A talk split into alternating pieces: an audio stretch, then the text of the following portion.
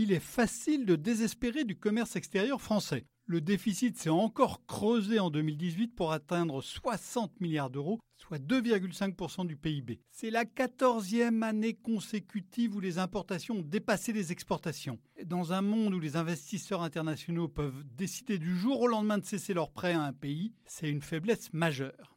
À y regarder de plus près, la situation française n'est pourtant pas si dramatique. Elle s'est moins dégradée l'an dernier que celle de nombre de ses voisins. Euh, la dégradation du sol commercial s'explique uniquement par le pétrole, plus cher, qui a creusé le déficit énergétique. Au contraire, le déficit des produits industriels, qui reflète davantage la performance française qu'un prix déterminé sur les marchés mondiaux, eh bien, ce déficit s'est légèrement contracté avec des exportations dopées par les ventes d'Airbus. Mais il ne suffit pas de regarder de plus près, il faut aussi regarder plus large. Au XIXe siècle, les pays échangeaient surtout des marchandises, mais au XXIe, ils échangent et vont échanger de plus en plus des services.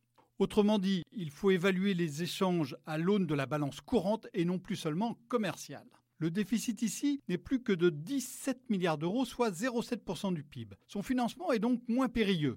Autre point essentiel, le commerce des biens et services ne plombe plus l'économie française, contrairement à ce qui fut le cas de 2003 à 2016. En 2017, ce boulet a disparu et en 2018, le commerce extérieur a apporté 0,6 points de croissance, à en croire les premières estimations de l'INSEE, ce qui fait tout de même 40% de la progression de l'économie française observée euh, de 1,5%. Dans les services, un poste joue un rôle croissant, les voyages, qui recouvrent assez largement le tourisme. L'an dernier, ils ont dégagé un excédent de 17 milliards, un chiffre rehaussé après un changement de méthode de calcul. Autrement dit, l'excédent touristique de la France couvre le tiers de la facture énergétique du pays quand le pétrole coûte cher et pratiquement la moitié quand il est bon marché. Et il y a encore un beau potentiel de croissance en la matière, sans doute plus facile à exploiter que celui d'une hypothétique réindustrialisation du pays.